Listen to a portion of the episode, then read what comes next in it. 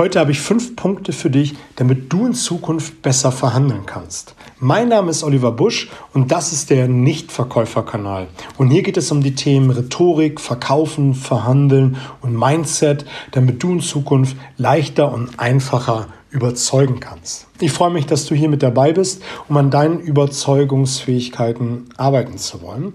Und Mindset, und damit möchte ich auch mit dieser Story beginnen, bevor wir ins eigentliche Thema einsteigen. Einfach eine Mindset-Story, damit du nochmal für dich überlegen und hinterfragen kannst, stimmt all das, was ich so mache? Und zwar, ähm, vielleicht weißt du, dass ich ähm, im Sommer einen Triathlon absolvieren werde und jetzt fange ich an, etwas mehr zu äh, trainieren, ein bisschen auf die Ernährung zu achten, damit noch ein paar Kilos runterkommen. In letzter Zeit habe ich gut und gerne gegessen und fange das Schwimmen an und ähm, bin dabei auch gerade, was die Leistung angeht, mich aufs Laufband zu stellen und äh, die Geschwindigkeit zu üben und auch die Ausdauer. Und dazu habe ich mir ein halb, halbstündiges Programm überlegt, was ich immer mache, wenn ich anfange ähm, zu trainieren, um meine Leistung zu steigern. Und zwar mache ich eine Minute äh, eine bestimmte Geschwindigkeit und dann noch eine Minute, dann immer höher, höher, höher, bis ich einen Durchgang von sechs Minuten durch habe. Und der letzte ist dann wirklich Sprinten auf 17, 18. Ähm, das steigert dann innerhalb einer Minute um ein paar kmh, was am Anfang total irrsinnig ist und dann wieder runter auf die Ur Ursprungsgeschwindigkeit, um dann wieder nach und nach zu steigern. Und das mache ich dann auch immer mit einer leichten Schrägung von, nicht, 1,52 Prozent ähm, Steigung, um einfach dann, wenn ich auf dem Real-Boden bin, also auf dem normalen Boden, keine Steigung hat, man einfach dann eine größere Leistung. Das hat eine hohe, hohe Effektivität, sind fünf Durchgänge, insgesamt 30 Minuten und ist enorm kraftvoll. Und ich habe das im letzten Jahr gemacht, im vorletzten Jahr und das mache ich dann, ich weiß nicht, drei Monate, vier Monate, dreimal die Woche, zweimal die Woche, je nachdem, wie es die Zeit zulässt, stelle ich mich aufs Laufband. So, lange Rede, gar keinen Sinn oder also lange Vorrede, aber die eigentliche Anekdote ist ziemlich schnell erzählt. Ich erzähle es mit langen Vorrede nicht ohne Grund. Ich stelle mich vor ein paar Tagen aufs Laufband, tippe meine 1,5, 2 Prozent, das variiert immer so ein bisschen nach Lust und Laune, ähm, auf, auf die Steigung und fange an zu laufen. Und um Hälfte der Zeit fällt mir ein, das hast du doch letztes Jahr nicht so gemacht. Das war doch anders. Und da habe ich so ein paar Tage drüber nachgedacht, nicht bewusst, aber immer wieder kam der Gedanke, es war doch irgendwie anders letztes Jahr. Du hast die Durchgänge gemacht, da war irgendwas mit Steigerung und irgendwas war anders. Bis es mir dann drei, vier Tage später wirklich eingefallen ist und ich dachte, hey, wie leicht kann man sich selbst... Ah, du weißt, was ich meine. Da fiel es mir nämlich wieder ein. Im letzten Jahr habe ich mit diesem Thema Steigung ein extrem großes Problem gehabt. Ein extrem großes. Ich habe eine Steigung gehabt von 1,52, habe ich auch angefangen, bis ich gemerkt habe, das ist total blöd. Das ist total. Ich habe es dann irgendwann sein gelassen im letzten Jahr, nach drei, vier Mal Versuchen. Ich habe es dann komplett ohne gemacht.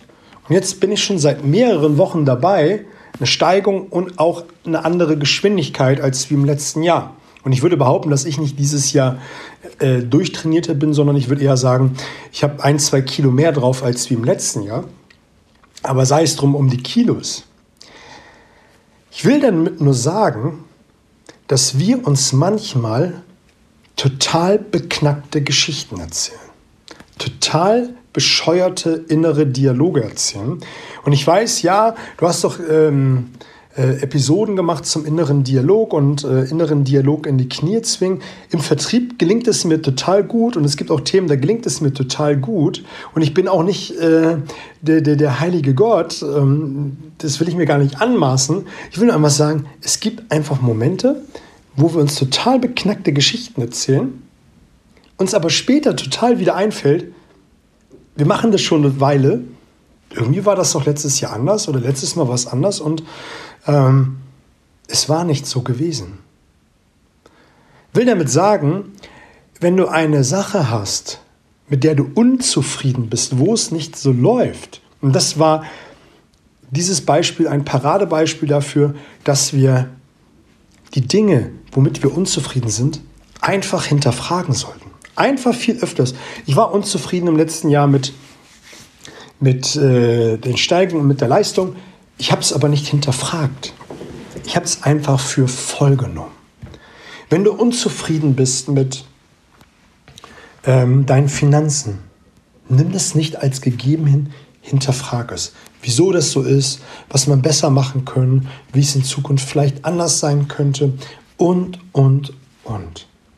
Wenn du unzufrieden bist mit deinen Verhandlungsergebnissen, und dann möchte ich auch gleich mit aufs Thema schwenken, dann hinterfrag, wieso, weshalb, warum das ist und wie du es in Zukunft besser machen kannst. Und auch da ein wenig Vorsicht. Äh, die Qualität deiner Fragen bestimmt die Qualität deines Lebens. So heißt das richtig.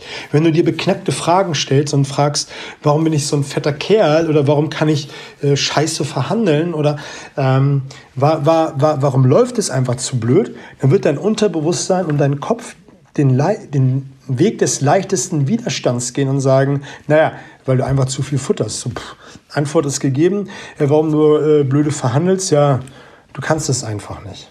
Ähm, warum du die Finanzen nicht kannst? Ja, weil du dich damit nie beschäftigt hast. Lass es sein, in deiner Familie war es schon immer so gewesen. Und dann wirst du einfach das als gegeben hinnehmen, anstatt zu fragen, wie kann ich mit Finanzen erfolgreich sein und noch Spaß damit haben? Wie kann ich toll verhandeln und Spaß dabei erfolgreich haben mit einer Win-Win-Situation für beide Seiten? Wie kann ich ähm, abnehmen und das mit Spaß und Freude? Und das ist so eine, so, so einfach so eine Mindset-Story, wo ich denke, hey, die wird dich mit Sicherheit interessieren, weil es einfach immer wieder Dinge im Leben gibt, die uns beschäftigen und die wir einfach für voll nehmen und dann nicht hinterfragen. Und da hinterfragst du einfach in Zukunft richtig, um mehr Spaß im Leben zu haben. Das soll das für diese Story gewesen sein. Das sollte für dich nochmal so ein kleiner Eye-Opener gewesen sein, um mehr Spaß beim Verhandeln zu haben und überhaupt mehr Spaß bei den Dingen zu haben, äh, die man tagtäglich vor der Brust hat, wie es so schön heißt. Aber lange der Vorrede, lass uns mal ins Thema einsteigen. Po ins Verhandeln. Das Wichtigste ist, dass du positiv ins Gespräch gehst. So, so ist es richtig. Ist natürlich immer leichter gesagt als ähm, wie getan, aber ich habe dazu die eine oder andere Episode gemacht, dass du dich vorher in einen guten State bringst. Das werden wir gleich noch kurz besprechen, die innere Haltung bewahren. Äh, trigger dich immer wieder im Kopf auf ein positives Gespräch. Auch wenn es schwer läuft, auch wenn du weißt, das ist ein großer Verhandlungspartner, auch wenn du weißt, mir geht es heute nicht so gut trigger dir das immer ins Gespräch. In der letzten Episode am Dienstag ging es ja nochmal um den Rahmen setzen, um Priming, nämlich das, was du am Anfang des Gespräches machst, nämlich, dass du deinem Kunden sagst, wie das Gespräch läuft, nämlich freundlich, wertschätzend und äh, auf Augenhöhe.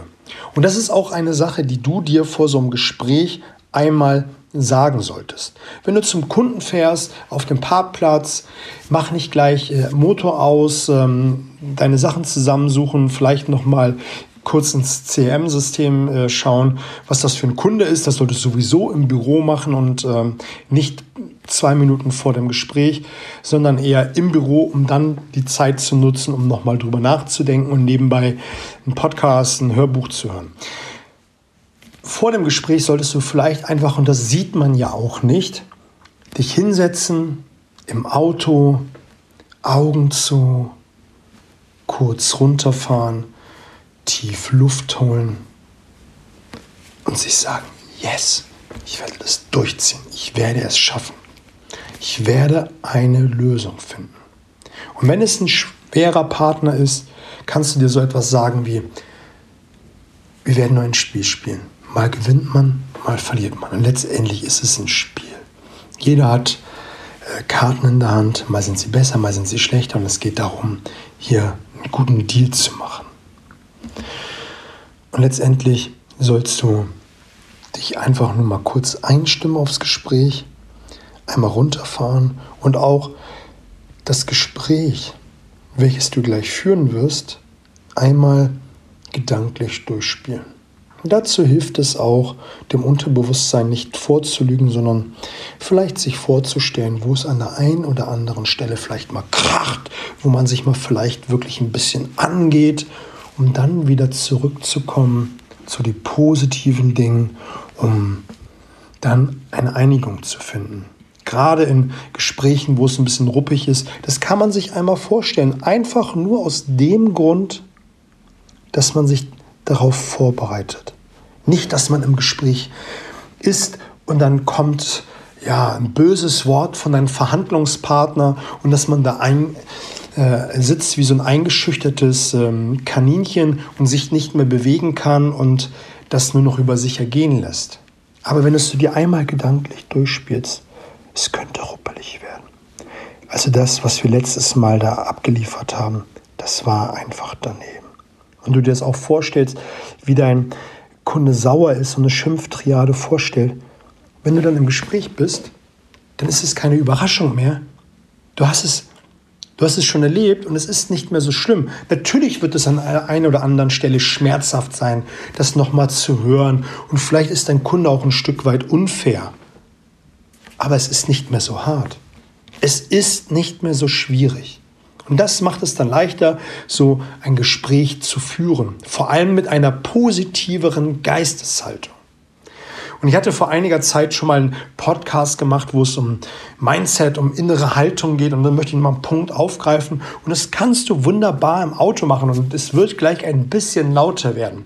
Du kannst im Auto sitzen auf dem Parkplatz. Du hast dir das visualisiert und vorgestellt und, und all das was ich gerade angesprochen habe, ist, und dann ballst du eine Faust und haust dir ein paar Mal auf die Brust und sagst, yes, yes, yes, und energier, äh, energisierst dich und gehst dann ins Gespräch. Das machst du eine halbe Minute, Minute, so dieses Yes, Yes, Yes und gehst dann ins Gespräch und wirst eine gute Performance abliefern.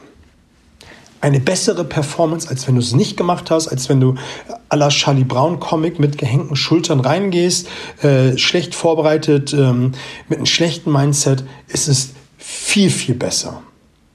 Und da wirst du dann auch, und das ist Punkt Nummer zwei für heute, eine innere Haltung bewahren. Du wirst eine innere Haltung bewahren, wenn du das alles gedanklich vorher einmal durchgespielt hast, mit einem positiven Mindset reingehst und für dich sagst, Haltung schafft Haltung. Haltung schafft Haltung. Wenn du mit einem geraden Kreuz, mit, einem, mit, mit Brust raus hineingehst in so ein Gespräch, schaffst du schon mal eine äußere Haltung, die automatisch Rückschluss auf die innere Haltung äh, zulässt. Und da darfst du in so einem Verhandlungsgespräch, im Verkaufsgespräch, im Überzeugungsprozess, das spielt doch keine Rolle, ob du mit einem Kunden verhandelst, ob du mit deinem Chef über ein Projekt verhandelst oder vielleicht mit deinem Partner über eine Situation verhandelst. Das ist am Ende des Tages irgendwo dasselbe. Die Prinzipien greifen alle, eine innere und äußere Haltung zu bewahren, um deine Interessen letztendlich durchzusetzen. Man wird nicht immer gewinnen, aber man wird weiterkommen, als wenn man es nicht gemacht hat. So einfach ist das. Und wenn du eine Situation hast in so einem Überzeugungsprozess, und das ist jetzt die Klammer ähm, für ein für alle Mal zu sagen, wenn du überzeugst, geht es entweder um ein Produkt oder Dienstleistung oder eine Idee oder was auch immer. Wenn du mal einen Moment hast, wo es nicht so läuft, versuch dich gedanklich einmal herauszunehmen und das aus der Metaperspektive quasi als dritte Person von oben herab dir anzuschauen. Und da ist es mal nicht so schlimm, wenn du nicht völlig fokussiert bist auf dein Gegenüber, um Kaufsignale, um Regungen, um Wörter wahrzunehmen, die du aufgreifen kannst, um das zu hinterfragen, sondern mal wirklich bewusst für einen kurzen Moment aus der Metaperspektive herauszusuchen, herauszufinden, zu sehen, zu hören, wo es gerade hakt, was gerade nicht so läuft. Und es läuft nicht dann nicht beim Kunden, sondern irgendetwas ist, was bei dir nicht wirklich gerade rund läuft. Sei es dein Mindset, deine Haltung, vielleicht sind deine, ist deine Fragestellung total daneben, was auch immer. Und da kannst du einfach mal mit der Metaperspektive draufschauen, um ein Gefühl zu bekommen, was gerade nicht läuft. Um dann wieder quasi in dich hineinzuschlüpfen, um dann weiterzumachen. Hört sich ein bisschen spooky an, ähm, ist es aber gar nicht, einfach mal sich mal einen Moment gedanklich rauszunehmen, um einfach mal innezuhalten und sich zu hinterfragen, was läuft gerade nicht so richtig. Und vielleicht ist es dann auch hilfreich, und es ist Trick 17, wenn du das gemacht hast, einfach mal zum Kunden zu sagen oder dem Gegenüber zu sagen, Herr Müller-Meyer-Schulze, ich muss mal ganz kurz äh, in die Keramikabteilung und äh, mal ganz kurz Hände waschen auf Toilette, was auch immer. Und die Zeit kannst du dann nutzen, um einfach dich einmal zu resetten, vielleicht nochmal dieses Yes-Thema zu machen mit der Brust oder die Siegerpose auf Toilette, Victory-Zeichen, Kopf in die Höhe, sich groß breitbeinig hinstellen, um sich damit einmal energetisch aufzuladen, um dann ähm, wieder in, in die Verhandlung, in das Gespräch hineinzugehen. Und das wird dir mehr bringen, als wenn du das Gespräch von Anfang bis Ende durchziehst, über dich ergehen lässt, wenn du merkst, es läuft gerade irgendwie nicht, du hast die Haltung verloren, raus aus der Situation, um dann wieder neu reinzugehen. Der dritte Punkt ist, den du machen solltest, ist Fragen stellen, Fragen stellen, Fragen stellen. Bedarfsanalyse, Analyse generell, ähm, ähm, Fragen stellen in Richtung ähm, Spin-Selling. Da habe ich dir einen ganzen Blumenstrauß von etlichen Episoden zusammengestellt, wie du die richtigen Fragen stellen kannst. Aber das ist eine Sache, die du unbedingt tun solltest. Fragen, Fragen, Fragen. Je mehr du herausgefunden hast, desto mehr kannst du später in der Verhandlung, wenn es dann um Zahlen, Daten, Fakten geht, hin und her schieben, weil du hast ja ein genaues Bild von dem gemacht, was dein Kunde braucht, um dir ein Ja zu geben oder um Ja zu deinem Deal zu sagen. Also stelle Fragen. Hinterfrag all das, was dir nicht klar ist, um dir ein Bild zu machen. Sonst läufst du nämlich Gefahr, später aus deiner aus deinem Glaubenssystem, aus deiner Erfahrung heraus zu argumentieren, ohne wirklich fundierten Wissen. Und das macht dann nicht so viel Spaß. Und das macht es dir dann auch leichter, das ist Punkt Nummer vier, zu argumentieren. Und da ist es ganz wichtig, dass du dir Argumente in der Hinterhand behältst. Und am besten fängst du an mit dem zweitstärksten Argument.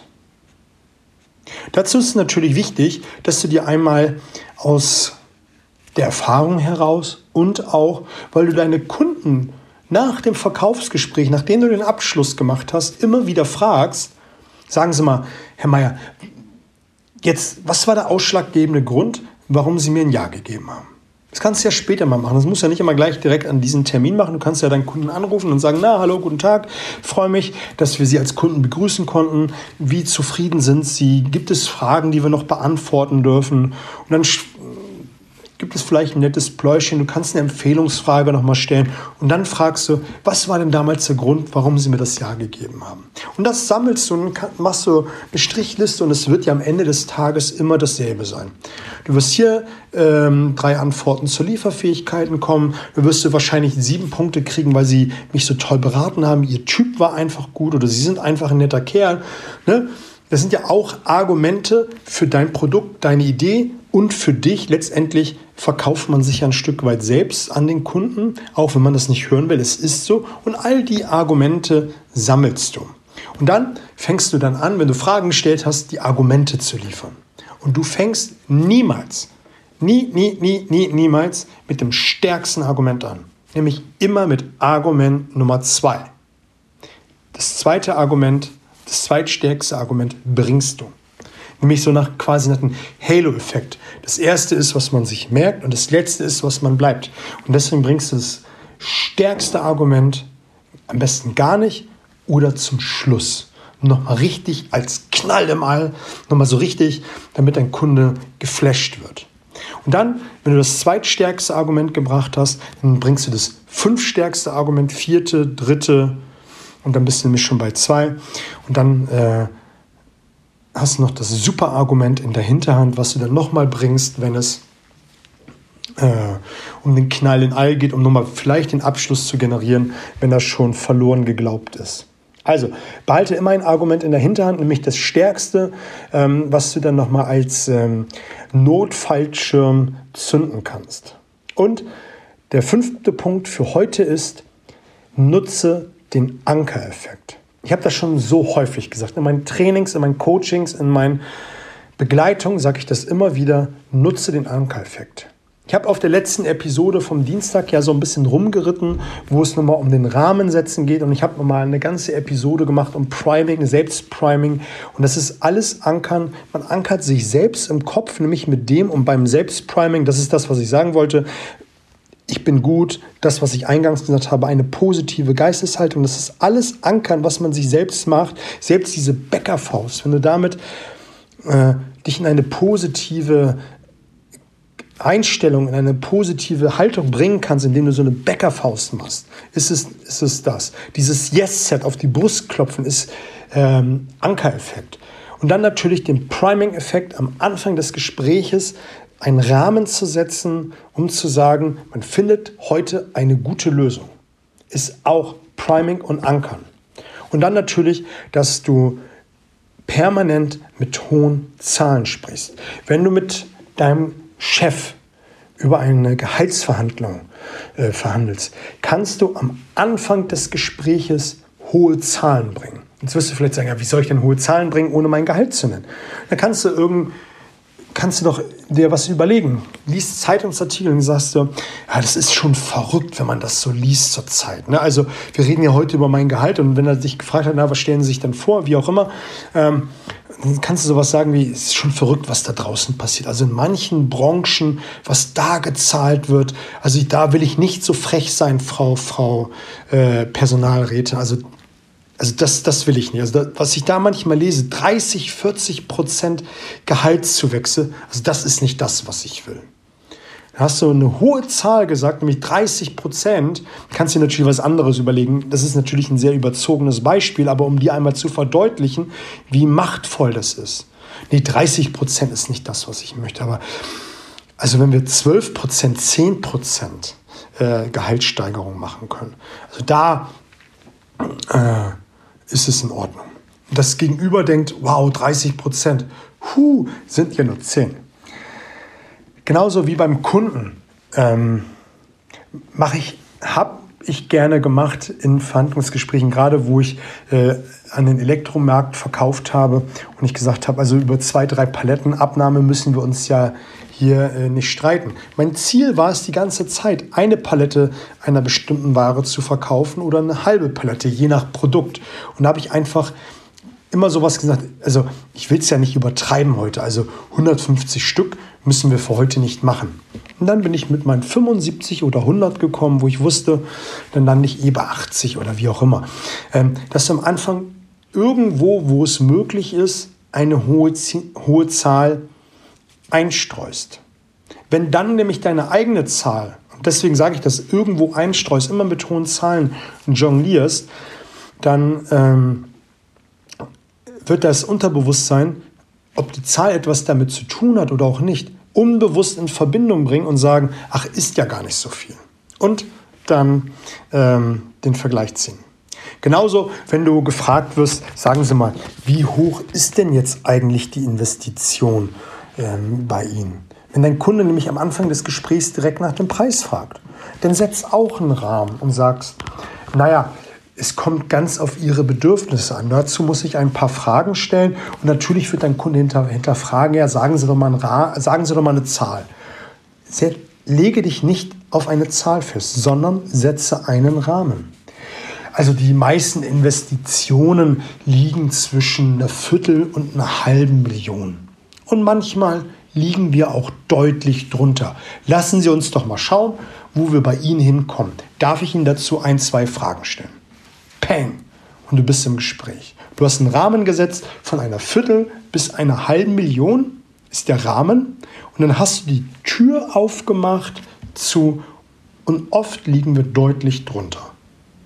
Jetzt ist dein Kunde offen, er hat einen Rahmen gehört, ja, Viertel bis eine halbe Million und manchmal drunter. Sollst du natürlich ersetzen mit deinen Zahlen, aber du hast einen Rahmen gesetzt, eine sehr hohe Zahl, aber die Tür fürs Unterbewusstsein offen gelassen, dass es auch oft deutlich drunter geht. Und egal was für eine Investition, ob es 150.000, 200.000, 100.000, 75.000 ist, ist es deutlich drunter Und dein Kunde ist erleichtert, dass er nicht eine halbe Million jetzt bei dir investieren muss. Also, ich denke, fünf gute Punkte ist doch etwas länger geworden, als wie ich dachte heute.